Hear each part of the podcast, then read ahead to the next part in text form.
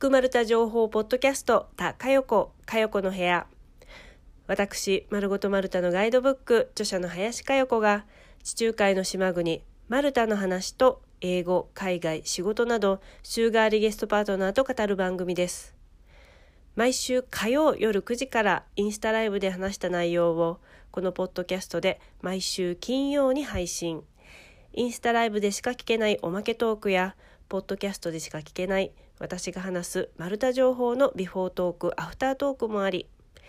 インスタライブ、ポッドキャスト、それぞれ楽しんでいただけるコンテンツとなっております。7月15日金曜日、皆さんこんにちは。まるごとマルタのガイドブック著者、フリーライターの林佳代子です。マルタ映画ルッツ海に生きるはもう見に行かれたでしょうか？東京では新宿武蔵野館さんで上映中です。ですが上映終了期間が決定しました。来週の7月21日木曜までとなります。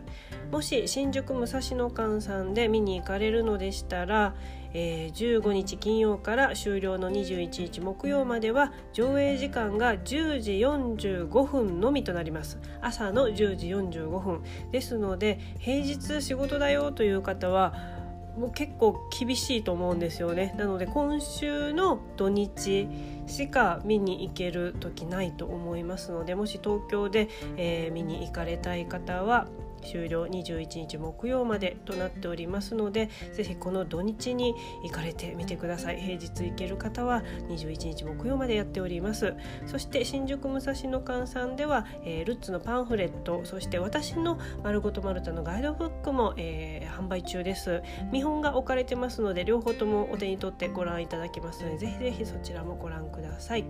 そして映画自体はまだまだ他の、えー、都道府県ではこれから上映中のところもありますよ。えー、今週ではないごめんなさい、えーと、来週7月22日金曜日からは静岡。そして新たに上映映館が増えましたね、えー、関西では大阪京都の他に神戸も。えー、増えました。7月30日土曜日から神戸も、えー、上映予定となっております。九州では鹿児島もですかね。九州では鹿児島が8月21日からということでこちらも増えました。はい。ということで上映館もどんどん増えておりますし全国に広がってますので7月8月から上映開始というところ、えー、ぜひ上映期間をチェックして見に行ける時に行ってください。それでは本日のゲストのご紹介マルタマルタ .com 代表の岩田正史さんです映画にまつわるホットなジュースホットなニュースが、えー、冒頭に出てきますのでこちらも超ビッグニュースなのでぜひぜひ聞いてください。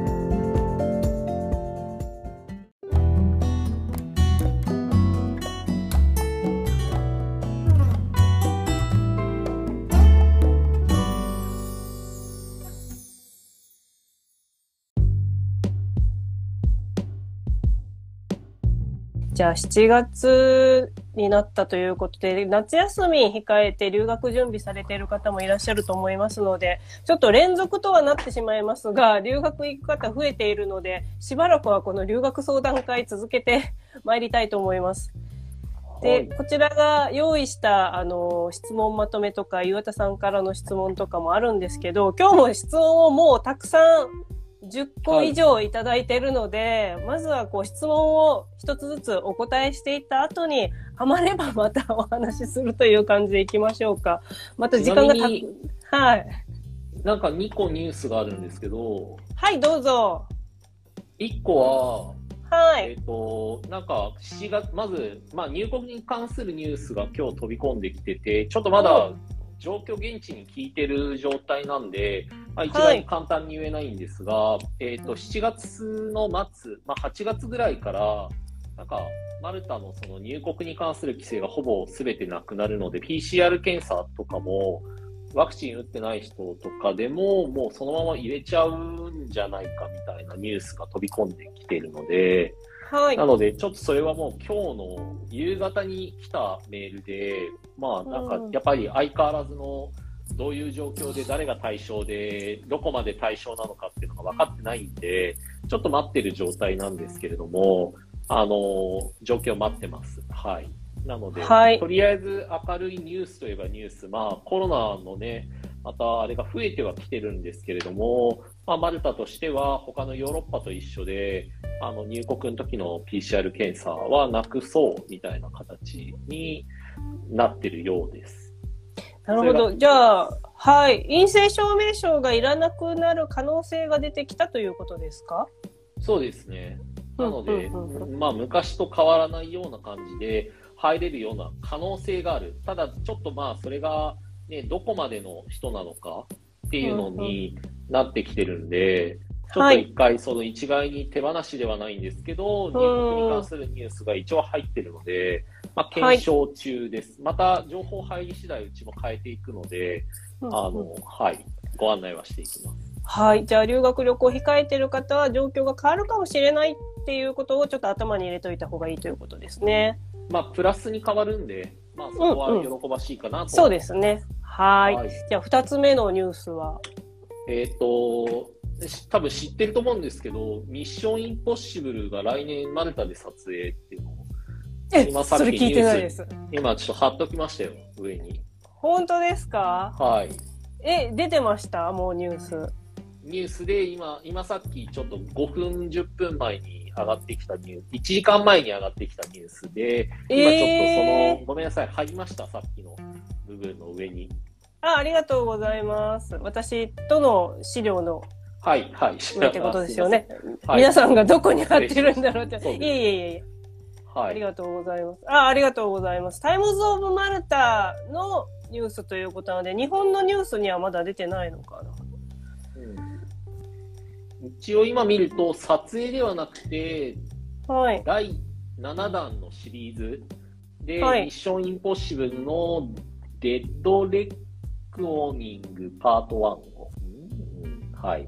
まあ、2023年夏に公開っていう風になってます来年公開のやつですよね。そうですね。はい。これもうあの予告編とかは出ていたりするんですけれども、今まだ撮影中でマルタも追加で撮影されるっていうことですか？そうみたいですよね。今だってへー普通に来 To 年 be shot in Malta って書いてるはい。えー、ちょっと、やばいですね、映画づいれ。てますね。映画づいてますね。すごあいの。ジュラシックパークとかももうすぐですか？ジュラシックワールドですね今回。はい。えっ、と、今月末です。なるほど。公開今月末なので、もう連続ですよね。えー先月からルッツ上映で、そして今月、そしてもう一個、私もあの、この間ツイッターで拾った情報を投げたんですけれども、あニュースで拾った情報をツイッターで投げたんですけれども、これ撮影ではないと思うんですが、この、はいえっ、と、007のボンドガールとして出てた、あの、レア・セドゥが主演の映画が、えっ、と、マルタ共和国で出会った二人が、まあ、どうなっていくかみたいなお話が、えっ、と、これが8月かな ?8 月公開なんですよ。はいはいはい。マルタ共和国のとあるカフェで出会って、で、まあそこで、えー次に入ってきた女性となんか結婚するかなんか付き合うみたいな感じのをなんか男同士でかけてたらの、それに入ってきたのがレアシドゥでそこからこう恋に落ちて結婚してみたいな。でも予告編、これ実はもう海外では公開されていて、予告編見たところ、一個もマルタっぽい景色が出てこないので、シチュエーションだけマルタで撮影はされたわけではないっぽいかなっていう予想です。はい。ただ。話題としては、かね。そうなんですよ。話題としてはちょっと映画にまつわるマルタの話題がすごく多いので、ちょっと盛り上がってくるといいなっていう感じですね。そのミッションインポッシブルと合わせて。コンフィデンスマンとかもね、DVD になりましたしね、そうですよね。メイキングとか、ちょっと買おうかなと思い始めてますけどね。まだはい。買ってないんかいっていう話ですけど。今 あの、岩田さんが送ってくださったこのタイムズ・オブ・マルタのニュース記事の一番最後に It is the biggest film to hit Malta after Jurassic World Dominion which featured the shutdown in the street of Barretta って書かれてあるので、ジュラシック・ワールドの後のマルタでこう撮られる映画の中でも最も大きなものだっていうふうに書かれております。いやまあ確かに映画でそういうので知名度上がるってすごいですよね。ドバイもだってミッションインポッシブルですごい上がったから。うん、ああそうですよね。あのブルジュハリファのね建物とか。そうそうそうそうでこのニュースによるとバレッタのストリートでって書かれてあるから首都のバレッタで撮影っぽいですね。かの可能性ですよね。100名、200名の、あじゃあ2、300名のエキストラも、ね、え、めっちゃいいじゃないですか。えー、そんな留学この時期行ってるならね、応募しといたら はい。楽しみです。ありがとうございます。え、これ、後でちょっとツイッターで私もシェアしていいですか？あ、もちろんです、もちろんですっていうより、はい、私が忘れそうなんで。すごい ビッグニュースありがとうございます。では、皆さんお待ちかね、えー、皆さんからいただいた質問、一つずつお答えしていきたいと思います。ちょ、14個、はい、あるので、結構頑張って時間内にお答えできるように。はい、いきます。あちなみにアーカイブに残しますので、繰り返し見てください。よろしくお願いします。じゃあ、一つ目いきます。はい。語学学校への入学時期は決まっているのでしょうか？年中自分のタイミングで入学可能ですか？と。はい。はい。えっ、ー、と、はい。はい。えっ、ー、と、毎週月曜日が入校日なので、通常土日に到着させます。で、1週間の留学から、まあ、日本人はだいたい52週間、1年間がマックスで留学ができるので、まあ、ご自分の好きなタイミングであの連絡していただければ、合わせて留学ができます。はい。なので、2週でも5週でも1週間でも留学はできますよ。はい。そうですね。時期でっていうといつでも可能だけど、曜日で言うと、月曜始まりっていう点だけ。金曜日まで。そうですね。それだけ考えていれば、いつのタイミングでも OK ということです。はい。はい。じゃあ二つ目。学校の寮に入ろうか考え中ですが、2人部屋か4人部屋にするか迷い中です。何かアドバイスありますか、はい、アドバイスお願いします。うんと、なんか、2人部屋から1人部屋にするとなんか値段って倍額なんで、高いんで2人部屋にする方が多いんですけど、じゃあ2人部屋から3人部屋にするのの差額って10ユーロだし、3人部屋と4人部屋の差額って10ユーロだったりするんで、なんかその、二人部屋が結構一番コスパがいいのはいいんですよね。4人部屋とかにしちゃってて、例えばそんなに大きくない部屋で右の人がね、なんかうるさかったら、あの、こっち側の人はね、起きちゃったりとか、4人みんなガチャガチャガチャガチャ起きたりするのが、まあ寝れない人とかの場合は、やっぱり2人部屋の方が仲良くなれるし楽しいと思います。はい。そうですね。仲良くなるのは二人の可能性が高いけれど、これ、私経験があるから言えるんですけど、相性が合えばっていうのがちょっとつくかなっていうとこですからね。私、あの、一番最初に留学行った時に二人部屋で、ロシアの女の子で、この子が英語全く喋れないけど、すごくいい子だったので、どうにか二人で、あの、Google トランスレートを駆使して会話して楽しかったんですけど、その子が先帰っちゃって、その後あの、コロンビアか南米どこかちょっと忘れちゃったんですけど来た子がもう全くその子も話せなかったけど意思疎通が本当にできしようとする意思がなかったので、なかなか交流ができず、あ、この二人部屋はきついなと思ってすぐに私は部屋を変えたんですね、もう二日ぐらいで。はいはい、なので、そう、それ、まあ、賭けで、賭けであり運なので、それが合えばですけれども、っていう感じをちょっと私は付け加えておきます。はい。まあ、正しいは正しいです。まあ、繁忙期じゃなきゃ量は変えられたりもしますし、まあ、お互い様でね、なんか、気にしながら生活はするんで、うん、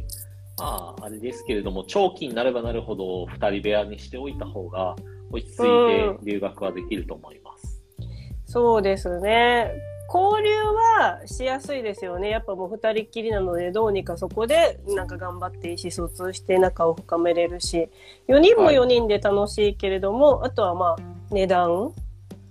の問題ですかね。そうですね。本当値段との兼ね合いだと思います。うん4人でも、私、実はその後移ったのが、4人部屋で、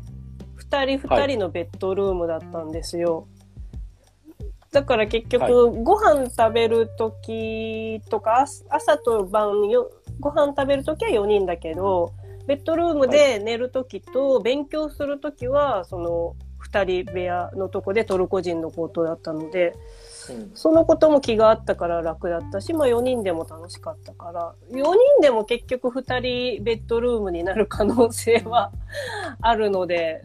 ね、うん2人部屋っぽくもなりますよっていうのも付け加えときましょうかね。はい。はい。はい。です。ちょっと頑張って悩んで選んでみてください。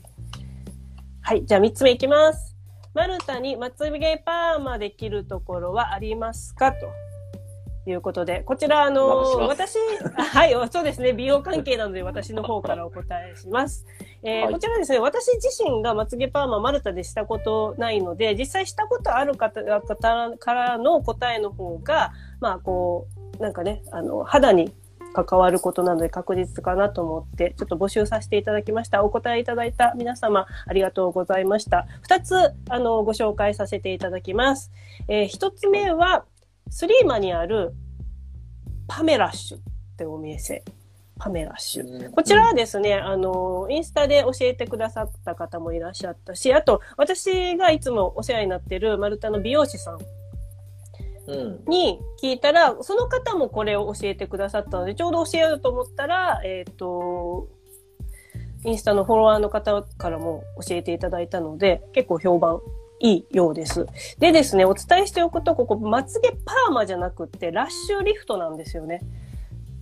で、あの、ラッシュリフトってて、私、日本でややったことあるんですけど、両方。まつげパーマのこう進化版みたいな感じで、ラッシュリフトの方が、えっ、と、短時間で上がりが良いけれども、まつげパーマよりちょっとだけ値段が高いというやつなので、まあ、まつげパーマではないけど、それに似たものとしてラッシュリフトを捉えていただけるのであれば、ここでできますよ。で、えー行ったことある日本人の方も多いのでおすすめです。あとはまつげエクステもできますし、希望のスタイルを伝えると、それに合わせてやってくれるので、自然な仕上がりで満足でした。ということで、フォロワーさんから教えていただいてます。ちなみに値段は、エクステは60から100ユーロとのことでした。はるさんありがとうございました。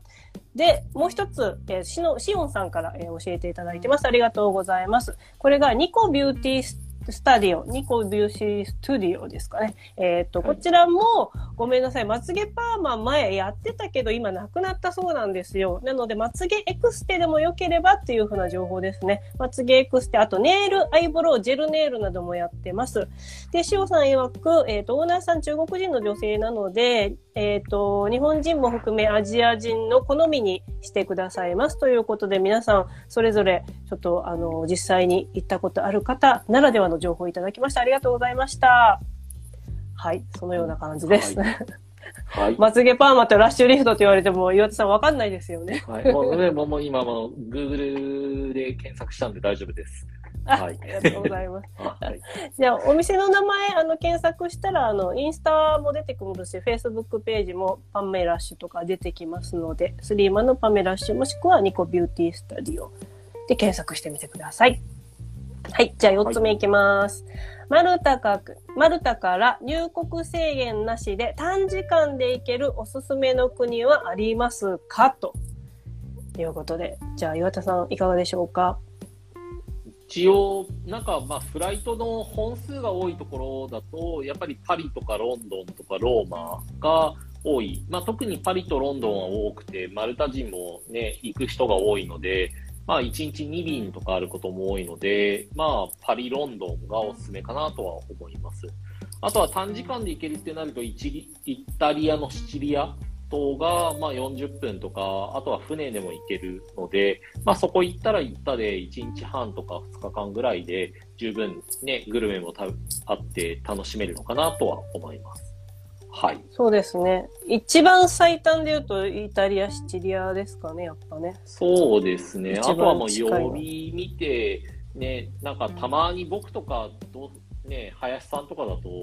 多分こうやって旅行になると、普段行けなさそうなところにいかに行くかみたいなのなんなんないですか？ななりますね。日本からは行けないとか。ああ、そうですね。国ほとんど見たことないから、こっから行けるんだったら行ってみたいみたいなのはきっとあると思うので、確かに確かに。そういうような感じで行った方がいいのかもしれないですね。基本は行きたいところに行くのが一番かなと思います。そっちの方がテンション上がるし、楽しいと思います。そうですね。そっちから、ちょっといくつか候補出してみて、その中で入国制限あるかとか、その辺をちょっと調べていくっていうのがいいかもしれませんね。あの、マルタからいっぱいね、い、ろんなところに飛行機出ているので、岩田さんおっしゃる通り、日本から直行とか乗り継ぎだったとしても行くの大変なとこが、マルタからだとすごい行きやすいとかもね、ありますしね。うんうんはいうんはい。ぜひ楽しまれてください。はい。じゃあ、5つ目。虫がどのくらいいるのか気になります。何の虫でしょうね、これね。蚊とかなのか、それ以まあ、外のカーとなのか。か G なのか、ゴキブリなのかっていう話ですよね。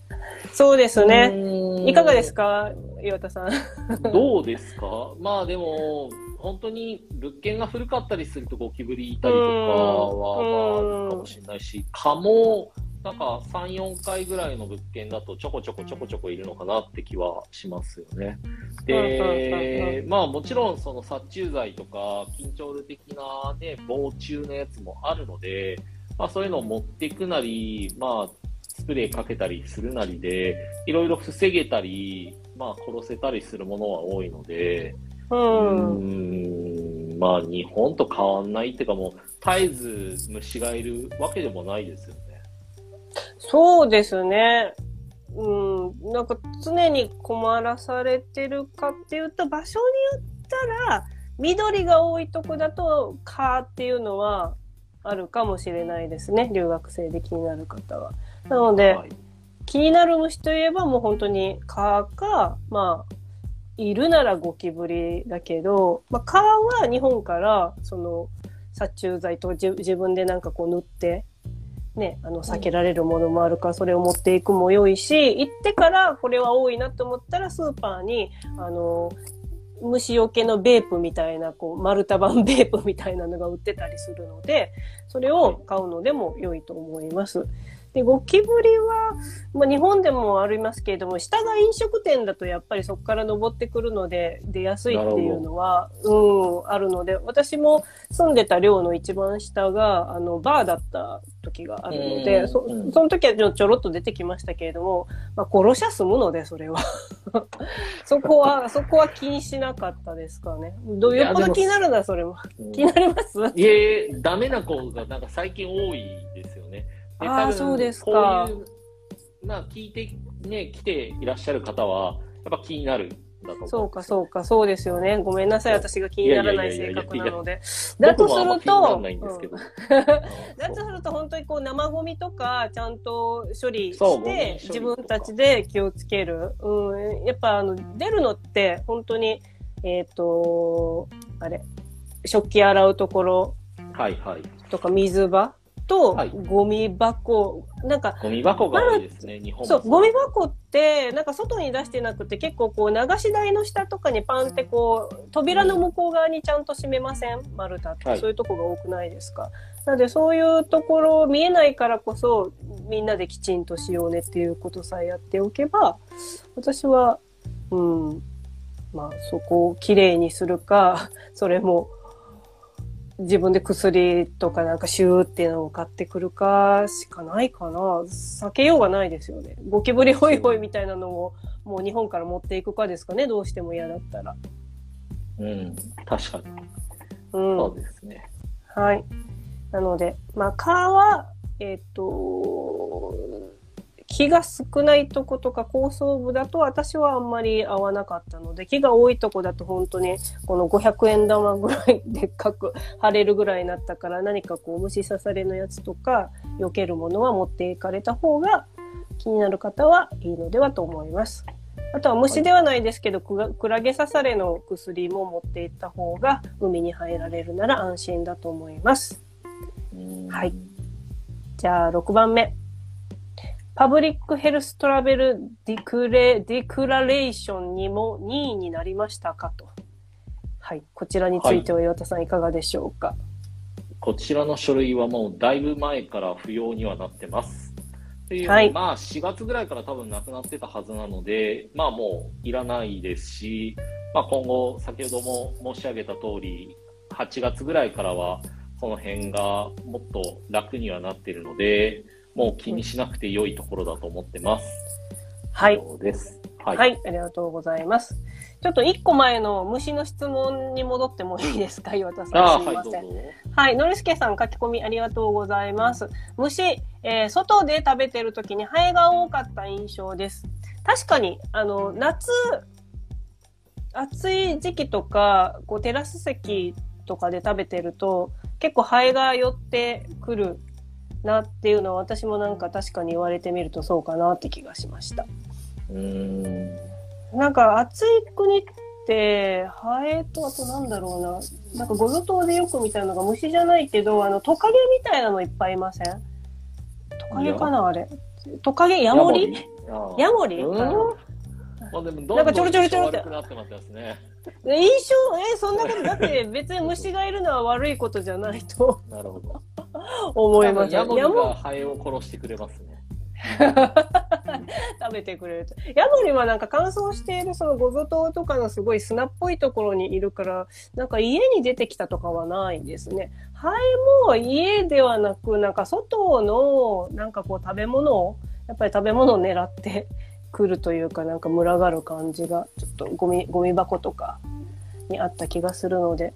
まあそんな不衛生な場所ではないので、それだけは誤解なきをいただいたらいいかなと思います。あ、はるさんもありがとうございます。10月はハエが多いと、語学学校の先生から聞きました。そうなんだ。10月なんででしょうね。なんか夏が終わってちょっと元気になってくるんですかね。うん。まあでもあの、なんかハエに刺されてなんたらかんたらみたいなそういうのはないので、なんかそういう虫刺されとか害はないから、ただ寄ってくるのだけっていう感じです。はい。じゃあ、はい。7番目のご質問いきます。ははい。マルタのタクシーはどのくらいの距離でいくらほどしますか？はい。こちらは、タクシーいろんな種類があるので、なかなか一概に言いづらいと思うんですが、なんですかね。でもなんか使うのは eCab とか、その配車アプリを使った、あの、ボルトとかでしたっけ？はい。ボルトとか eCab とかを使うと、結構その、僕の中ではゾーン制って言って、あの、バレッタからバレッタのどっかに行きたいってすると、例えば7ユーロぐらいで、うんバレッタからスリーマに行こうとすると、例えば10ユーロってなったら、もうスリーマの手前でも奥でも、スリーマっていう住所は10ユーロっていうことがなんか多いので、なんかゾーン制って呼んでることが多いんですけど、どんな感じですか？うーん。なんか私もうアプリで全部支払いとかも済ませるからそんなに金額をキロいくらとか気にしたことなかったからこれはっきり答えられないかも今は。ああ、じゃあまあ結構乗っているので言えるのは、流しのタクシーっていうか、よくあっちでね、あの、言い方悪いけど、あんまりね、好かれてないというか、嫌われてるのは、あの、白いベンツのタクシーが、まあなんか、ぼったくるっていうわけじゃないけど、交渉制で、結局、なんか、昔のスタイルのタクシーなので、あんまり評判は良くないんですよ。うんうん、で、まあ、地元の人たちもタクシーあんま呼ば、使わなかったのが、まあ、10年前ぐらいに e-cab とかが出て、タクシーがまあ、どっちかっていうと、明朗会計になった。うん。で、うんその上、最近はそういう Uber みたいなのと一緒で、その配車アプリみたいなのが出始めたので、さらに明朗会計になったので、でうん、地図とかも補足してくれるので、まあ、SIM カードとか入れたら、普通に今、タクシーはね、簡単に呼べるし、で、呼んで、行き先も地図でポイントして、行きたい場所まで連れてってくれたりするので、なんかね、もうハイテクはハイテクですよね。昔はね、うん場所を説明しなきゃいけなかったのが、もうここ行ってって言った時に、変な道行ったらすぐわかるし、うん、ちゃんとみんなずっとちゃんとしたところ行ってくれて、みんなでも、あの、それで値段も最低価格なので、なので、はいタクシー配車アプリ、ボルトとか e キャブっていうのを使ってみるといいと思います。そうですね。なんかめちゃくちゃ高いっていう感じもイしないし、はないですね。はい。で、あの、アプリでちゃんと管理されてるから、ぼったくられることもないし、いくらぐらいだろう？なんかセントジュリアンとかから空港まで、ちょっとはっきり覚えてないけど、20か、20ユーロぐらいだった気がするんだけど、違いましたっけね？どっからどこ？セントジュリアンから空港。ああ、そうーんと、25から今30とかって、よく言うことが多いですね。あ、そうですか。はい。うん。まあ、その辺です。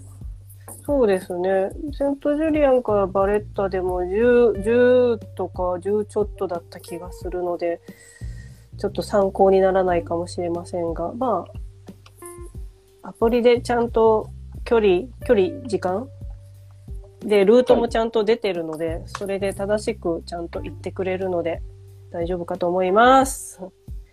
はい。そうですね。流しのタクシーをキャッチするよりも、もうアプリ、配車アプリ、e キャブ、えーボルト、もしくはマルタ地元のボンジュ。ここの3つをちょっと駆使すればいいかなと。一番安いのはボンジュ。で、えー一番高くもないけれども、ちょっとだけボンジュより若干高いけど、一番台数が多くて来やすいのはボルト。はい。e キャブは時間通りにというより時間よりちゃんと前に来てくれるから、もう時間必須だったら e キャブっていうふうに私は使い分けてます。なるほど。はい。はい。じゃあ8番目いきます。街中でみんなが乗っているスクーター、どうやったら乗れますか？わからないですが、これはボルトの、あれですか？電動スクーターですか？日本でも流行ってるっていうか、い日本でも普通にループとか今。まあアプリでしょうねっていう話ですよね。うん、これもな何年間前からボルトがあのスクーターもアプリでなんか乗れるようにしたのでこれもアプリで登録してやってください。ボルトのスクーターであると思いますよ。ああ、今、は見たら、ボルト、スクーター、レンタルって言ったら、う。ん。あの、出てきました。し、アプリで登録をして、まあ、はい。そのまま、あの、多分、返したら、まあ、日本の自転車アプリとかも全部そうなんですけど、そこにある QR で、ね、使い終わったら、そこのところに置いて、置く場所、うん。返す場所がちゃんと決まってるんで、まあ、そこに持ってったら、返せる。ことは返せますよね。うん。私も日本のループは何度か使ったんですけれども、あの、空いてるステーションを自分で最初探して、そこを戻り場所っていうふうに指定して、そこにちゃんと行くように帰って、で、指定した戻り場所のところにちゃんと返して、最後、あの、写真を撮って送ったら、もうライド完了で支払いも、もうカードで支払い終了みたいな感じになってます。ので、おそらくボルトもそんな感じだと思います。はい。はい。で9番目、えーマルタ留学中にヨーロッパへ旅行する場合は、マルタ帰国前に旅行先で PCR 検査は必要ですか？はい。えっ、と、なかなか複雑な質問ではあるんですけれども、簡単に言うと、なんかその、コロナのこういうのって2週間前にどこにいたかっていうのが重要なんですよ。?2 週間前。はい。14日間。で、それ、はいこの間なんか日本の資料に書かれてないじゃないかって言われたんですけど、まあうんなんか厚生労働省に電話したら、ここに書かれてますっていうのがよくある Q&A の、なんかもう何でもないちっちゃいところに14日以内みたいなことが書いてあって、いや、日え本らしいなっていうぐらいの感じだったんですけど、まあ、基本で言うと、えっ、と、ヨーロッパから帰国するときに、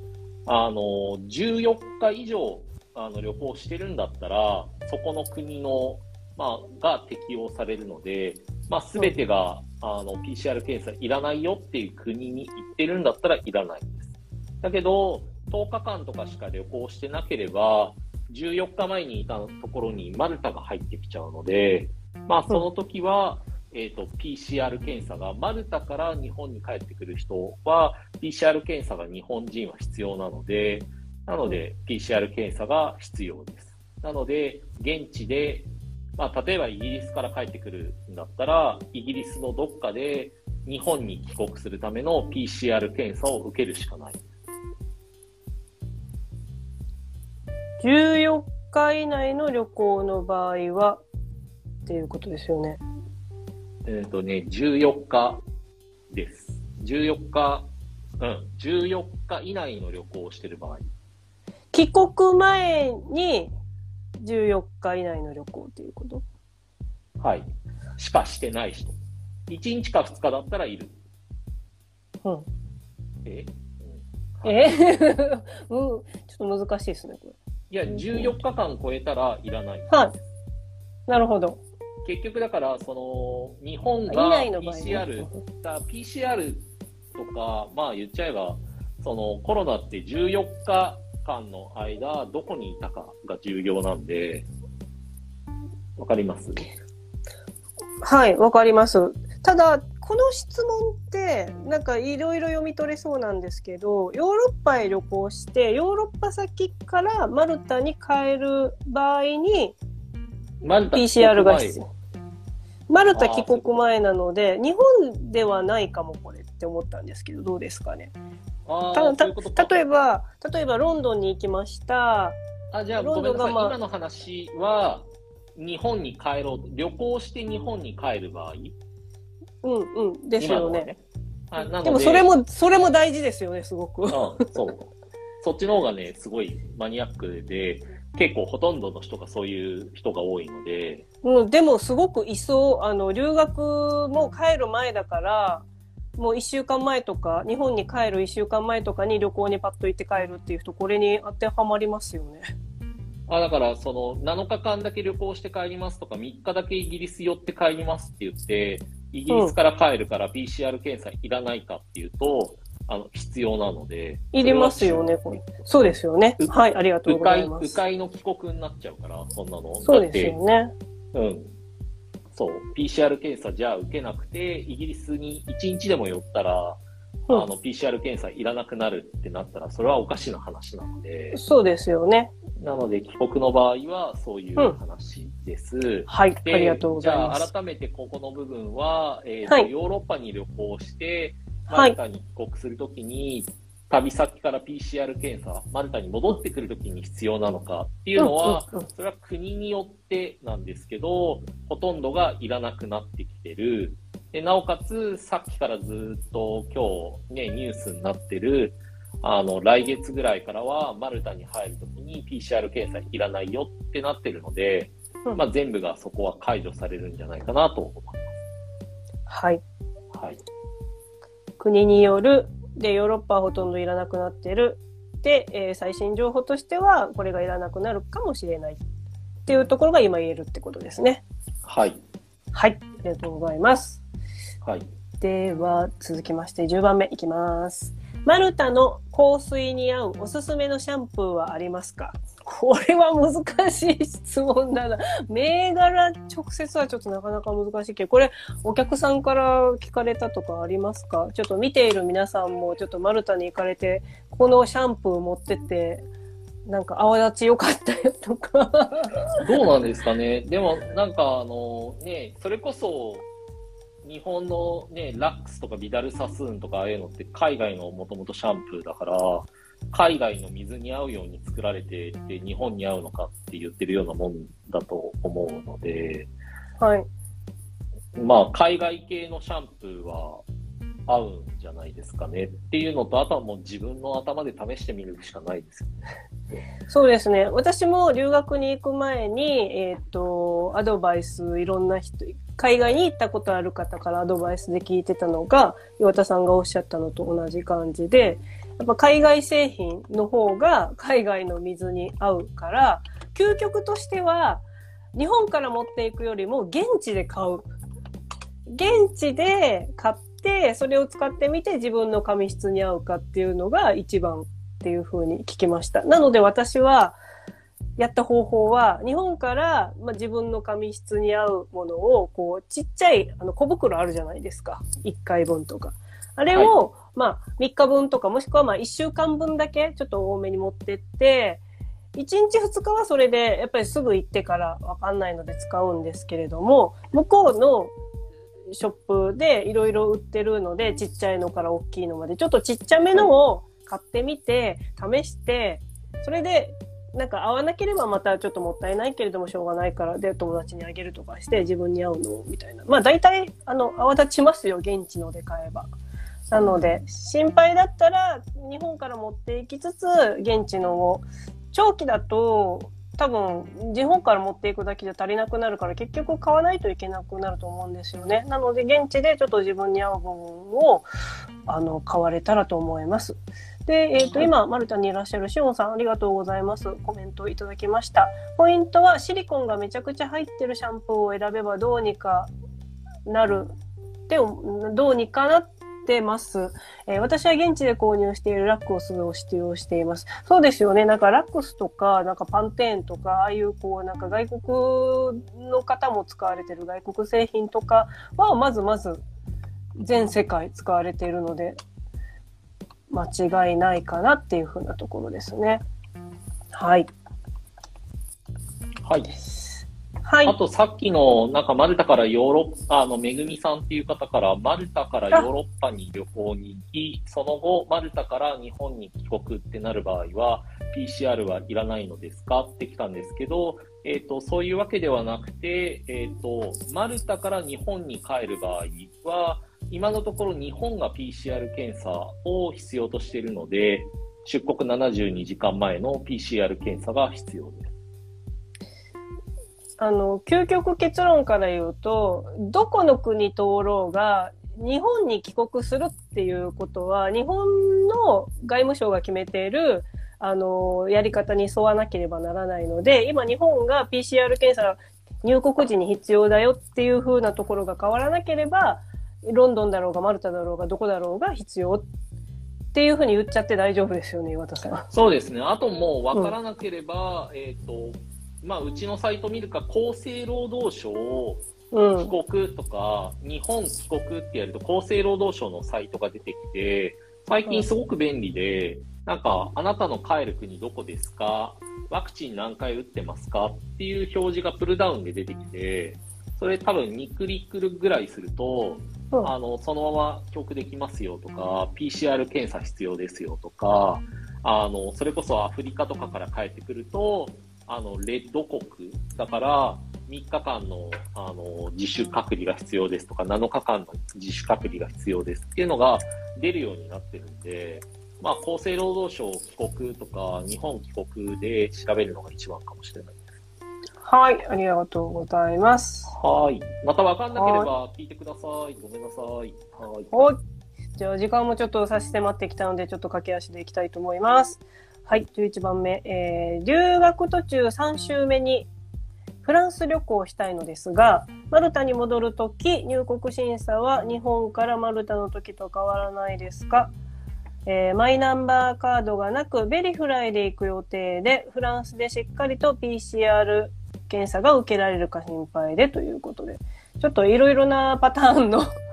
なんか入国時のなんかあれをいただいているので、皆さんも混乱されるかもしれないですが。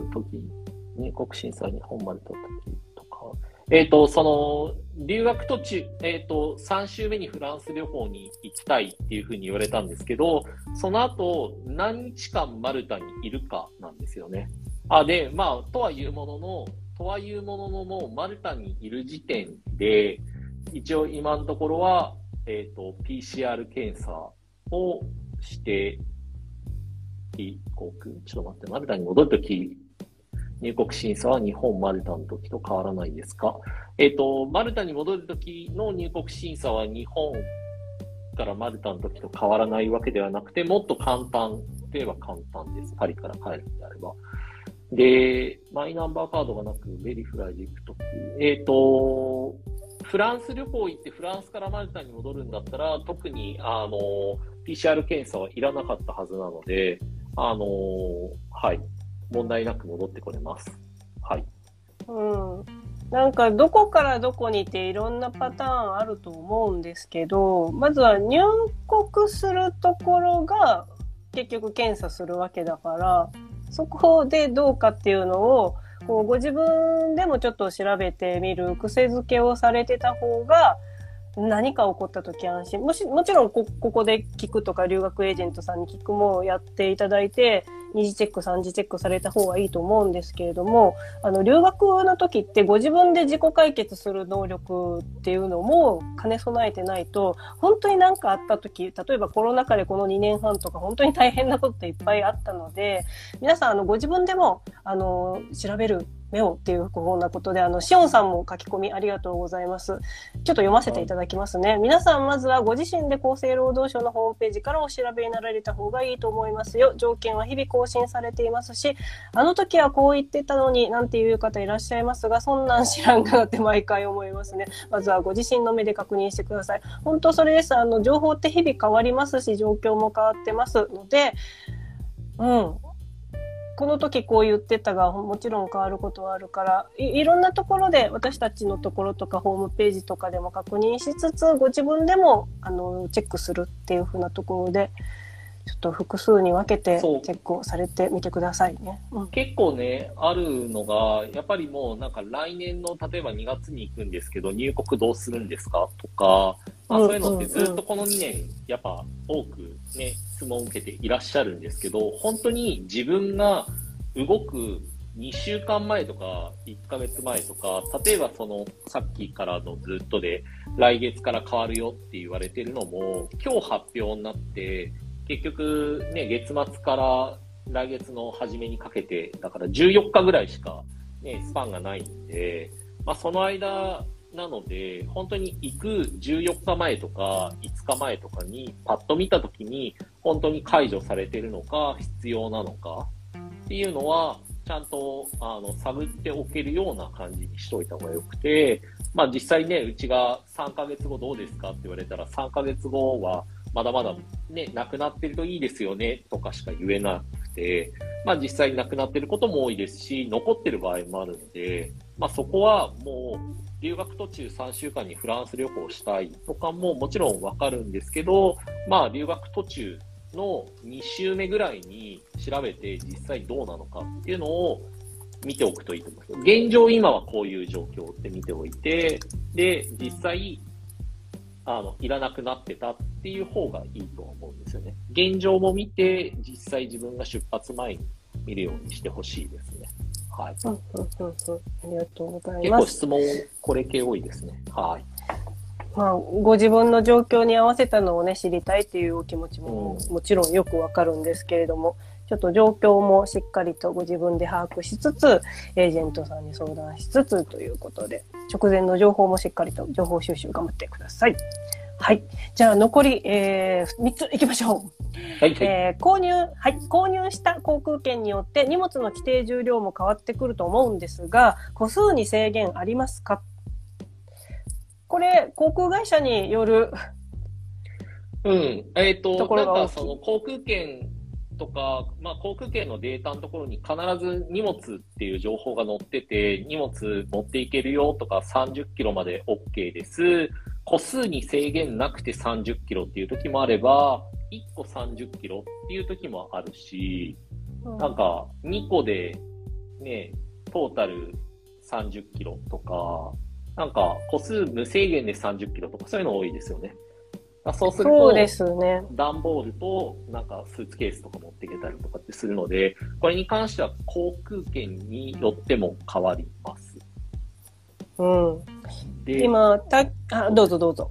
どうぞ。あ、で、あとは、本当にじゃあ、私、荷物3個持っていきたいんですってなった場合は、それは航空会社に連絡すると、じゃあ3個は荷物こんぐらいの値段なので、載せられますよっていう話にはもちろんなるので、まあ旅行会社だったりとか、航空会社に、私、エクストラで荷物持っていきたいんですよねとか、荷物23キロって書かれてるけど、荷物30キロになっちゃうんですよねって言ったら、まあ事前にね、8000円払ったら30キロ持っていけますよとか、エクストラの荷物、プラス1万円でもう1個23キロ持っていけますよ、みたいなのがなるので、なので、まあ、持っていきたいものを調べて、実際航空券で足らなそうならエクストラでお金払うっていう感覚でいた方がいいかもしれない。うんうん、そうですね。ターキッシュエアラインズのホームページ見てると、あの、手荷物計算機っていうのがホームページにあって、これ出発地と到着地とかいろいろ入れるとなんかちゃんと出るみたいなので、ご自分で何に当てはまるかとか書かれた、あの、調べられたらいかがでしょうか。1名につき機内手荷物1個と身の回り品1個を機内に持ち込むことができますとかちゃんと書かれてますし。はい。で、えー、エミレーツ航空の方は追加手荷物許容量を購入するっていう風なものがあって、チェックイン前に購入するとなんか割引されますとかいろいろあるので、これもちょっとご自分で、あの、どの飛行機に乗るかで、そこで手荷物何個でとか何キロでとか、多分航空会社に本って重量制か個数制か、どっちでもないかみたいなんとか、全然違うので、ちょっとご自分の航空会社の状況を調べられたらと思います。はい。はい。じゃあ続いて。SIM カードを差し替えるタイミングはいつが良いですか？飛行機乗り換え時点では早いですか？これ前もあったような気もするけど、いかがでしょうか？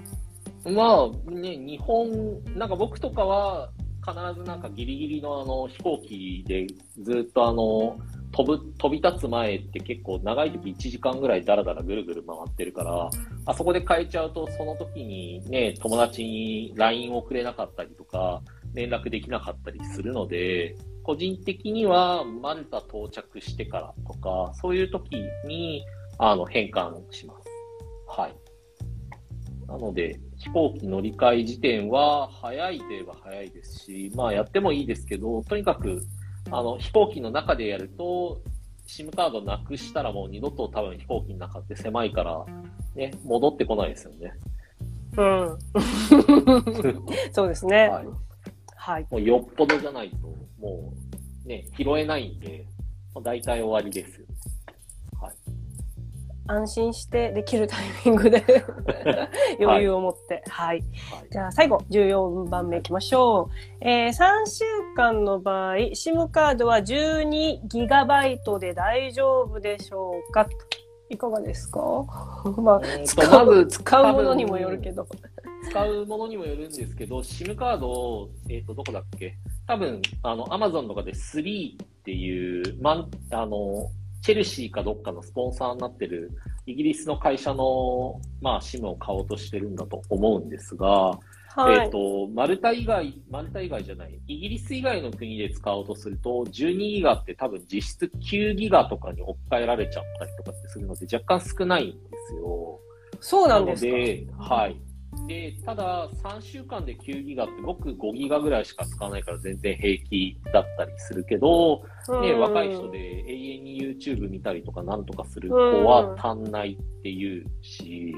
まあ実際、自分の携帯にありますよね。携帯になんか1ヶ月のその Wi-Fi 使用量何ギガっていうのが出てると思うので、それ見たときに20とか超えてる人は足りないでしょうし、5ギガとかってなってれば全然間に合うと思いますね。だから自分に合うもので、もしも足んなければ2枚持っていくとか、そういうような考えでいればいいのかなとは思います。そうですね。まずは日本でご自分がどのくらい容量を使っているか。で、うん、Wi-Fi をつないでいる環境と Wi-Fi つながずにこうギガを使っている環境と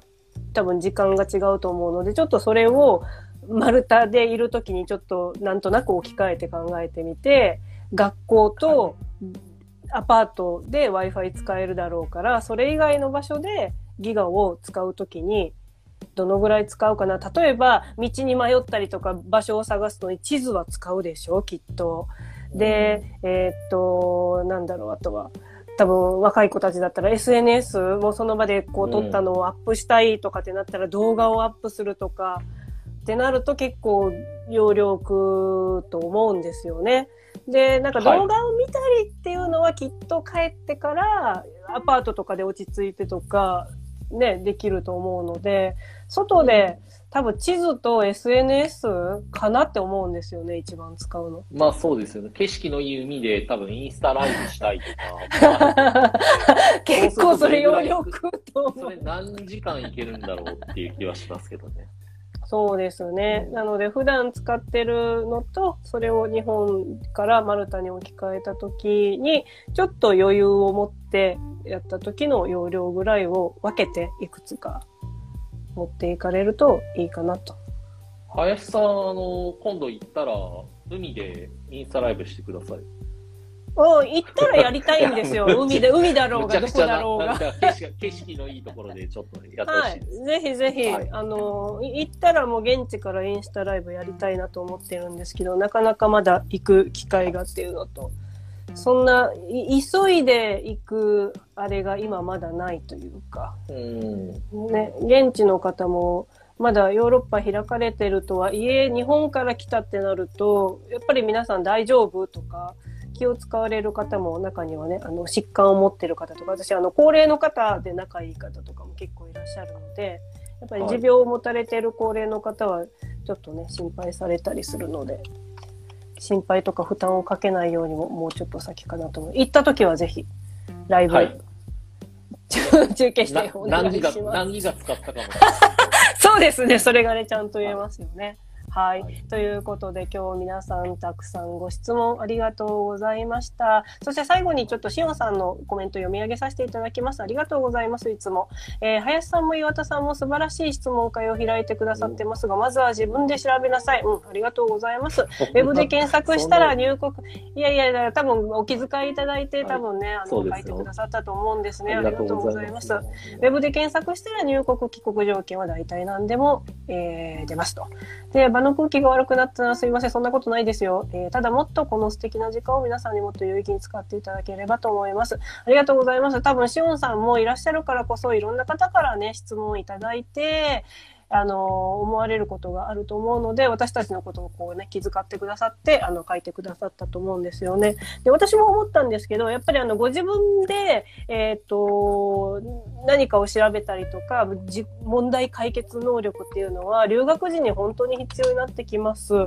で、あの、いろんなことが起こるので、周りの力も借りつつ、こういった場も、あの、利用しつつ、そして自分でも、あの、乗り越える力を持っていれば、留学が本当に、あの、楽しく、そして成長する場に大きくつながると思いますので、それを理解いただいたら、多分今のしおんさんの言葉も皆さん理解いただけるかなと思います。あとちょっと心配なのは、皆さんこれだけ質問多いってことは、留学エージェントさんに皆さん質問されないのかな質問してなんかねもなんか、じうん自分で調べてくださいとかいう代でもね、もう調べきれなくて、はい。そのマルタ専門だったとしても、専門じゃなかったとしても、はい調べきれなくて、なんかもう自分でやってくださいねって言われちゃってるところも多いんですよね。ああ、そうですか。まあ確かに、あのそ、うん。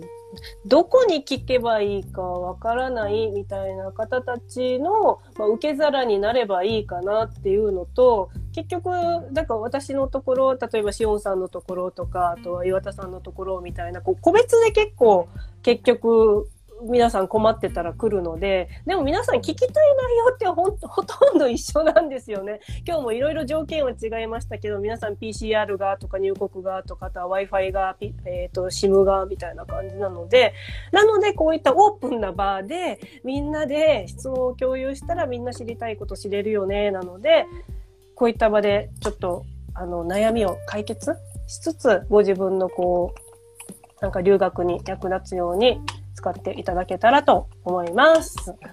はい。あとは、まあ、うちのサイトにね、また近日とか定期的に2週間に1回ぐらい、あの、最新情報は変わった時点で載せてますんで、近日また載せますので、ぜひぜひ、うんうんあの、マルタマルタのホームページで見てみてください。はい。はい。マルタマルタ .com で、はい、検索したらホームページ出てきますし、あとインスタの方もフォローしてるといいですよ。あの、ほほぼ毎日現地のスタッフさんが現地情報をアップされていらっしゃいますので、インスタでは現地のその生活だったりとかお店の情報、そしてホームページではそういった PCR がどうのとか入国時の条件変わりましたとか、ちゃんとあの更新されていますので、ホームページ、インスタ両方ともチェックされていると安心だと思います。はい。ありがとうございます。はい。はい。ということで皆さんこんばんもありがとうございました。岩田さん、これからますますお忙しくなると思うんですけれども。何か皆さんにあのお伝えしときたいこととかありますか？お留学のことでもいいですし。うん。と、6月から、1、2、3、4、4回オイルチャージ上がってて、8月1日からまた上がるんで、えっ、と、8、9、10月ぐらいまで行きたい人は、もうチケット覚悟決めて今月中に買った方が、これでもまだ安いです。はい。じゃあもう今、もう行くって決まってる方とかも行こうかなの方は早い方がいいってことですか？航空券、うん、もう決まってるんだったらね、えっ、と、8月1日からは、エミレーツがあと、往復1万円ぐらい、あの、オイルチャージさらに上がるから、今どのくらいですか？大体幅はあると思うんですけれども。に、19、9月だと19万ぐらい。うっ8月そだと、8月32万とかですよ。8月6日とか32万とか、36万とか。ゲゲゲホテルとかいろいろやったらもう50いくかいかないかですね。はあ、すごいです。ターキッシュはもうそんぐらいですか？ちょっと、ちょっと安い。あ、はい。あの、うんなんか、マルタが高いのかと思いきや、北米とか40万とか、カナダとかも40何万みたいな感じで、今、世界的にその航空券足んないし、まあ、行きたい人が多いけど、フライトが6割ぐらいしか飛んでないので、まだまだ、一応9月、10月に向けてね、フライト増やすとは言ってるんですけど、まあね、はい CA とかもみんな出向させてた人をどんどん戻して、一気に全部戻しちゃっても危ないってなるから、いろんは。ない面でちょっとそこのバランスをうまく昔のように直すのが大変なんだと思いますよ。なるほじゃあだから航空券は早めに買ってください。ど。お得な情報ありがとうございます。10月ならうちにあの連絡ください。岩田さんのところでね、航空券の手配もしていただいて、そうですね、HIS がはいつながってるので、HIS 経由であの連絡したり、あとはまあ安いスカイスキャナーとか見ながら、あのどっちが安いかとかで、まあ心配なら旅行会社経由だし、もうとにかく安く行って自分でやりたいってななるんだったら、うん航空券こっちで行きましょうみたいな話し合いはよくしてますんで。うん。じゃあ、ご自分で買いたい場合も、えっと、ここが安いよとか、ここがなんか行きやすいよみたいなアドバイスをいただけるとって。いう話はします。はい。はい。ということなので、心配な方は、岩田さんのところにご相談ください。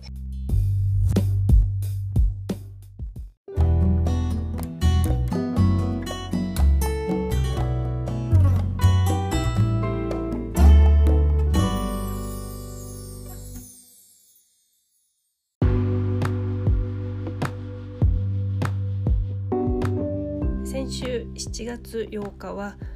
えー日本そして世界中にもとても衝撃的なニュースが走り驚かれた方も多いと思います。えーまず初めに申し上げておきますと私はあの宗教とか政治とかそういった、えーことであのカテゴライズして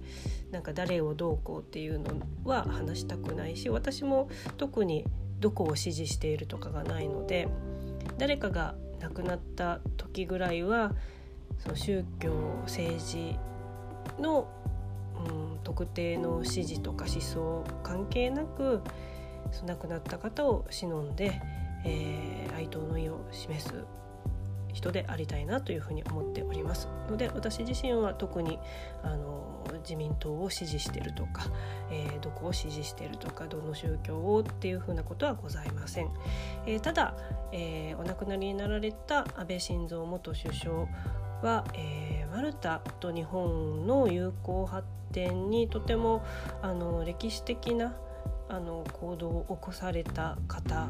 ということ、えー、その点については実際どのようなことをされたかっていうのを知っていていただきたいので、えー、そのことをお伝えしようかなと思います。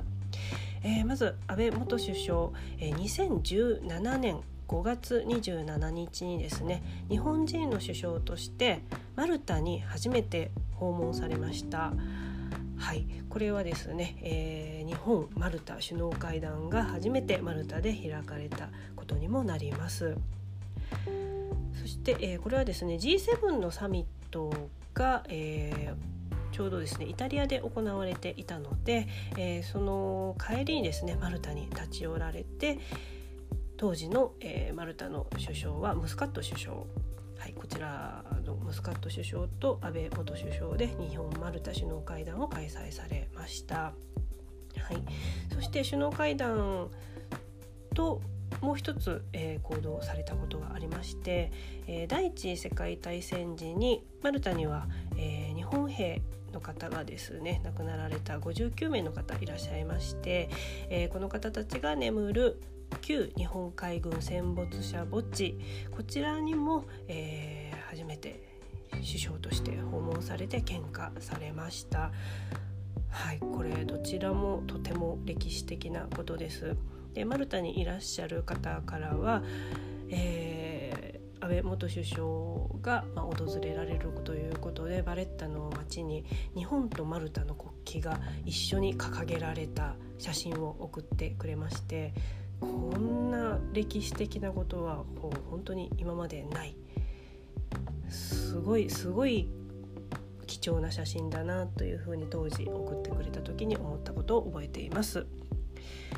そしてですね、えー、翌年2018年この日本マルタ首脳会談の、まあ、結果というか、えー、安倍首相の方から日本にマルタに訪れられた多分この功績がちゃんと実を結んだんでしょうね当時のムスカット首相が日本に初来日されることになります。はい、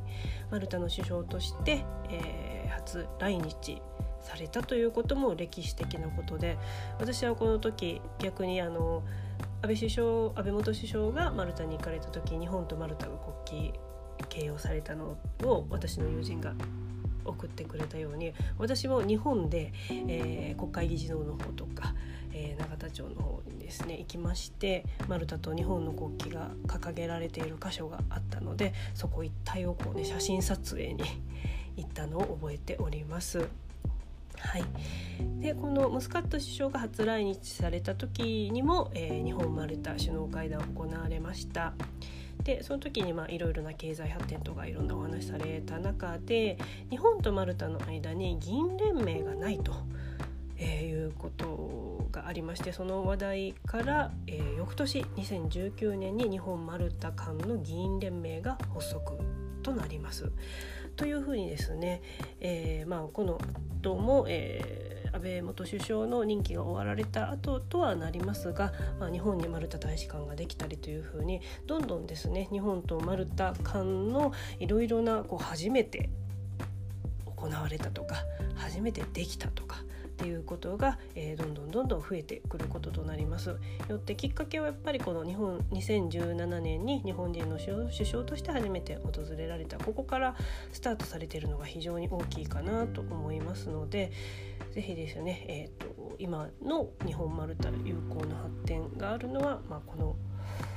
功績があるからというふうにちょっと皆様もちょっと記憶のどこかに置いておいていただけるとなというふうに思います。えー、マルタでは7月の13日水曜日にですね、えー、安倍元首相の、えー、亡くなられたことをこう忍びまして、えトリトンスクエアバレッタにありますトリトンスクエアにあるトリトンファウンテン噴水ですね皆さんも写真でご覧になったことがあるかもしれませんがこちらの大きな噴水の方がですね、えー、日本の国旗の色に、えー、ライトアップされました。赤色と白色でライトアップされた。これもこれまでで初めてのこととなります。はい、ということで、まあ、安倍元首相がマルタに、まあえー、与えた影響というか功績というかというものの大きさを感じられる出来事だなというふうにも思いました。はい。ということで、えー、来週は7月10失礼しました。7月の19日火曜日に、まあ、インスタライブ。そして22日金曜日ポッドキャスト配信となります。ゲストは、えー、久々ですね。ギャッペ先輩マサさんです。イランの手織り絨毯ギャッペを、えー、販売しているマサさん登場します。イランから帰国されてのお話だと思うのでいろんなお話たっぷり聞いていきたいと思います。ポッドキャストは毎週金曜インスタライブは毎週火曜に配信。インスタのストーリーズでトークテーマに合わせた皆さんからのアンケートやエピソードを募集しています。ぜひアカウントアットマークマルタジャーナル360をフォローしてください。それでは最後はマルタ人がよく使うフレーズでお別れです。また来週 !See you! チャオチャオ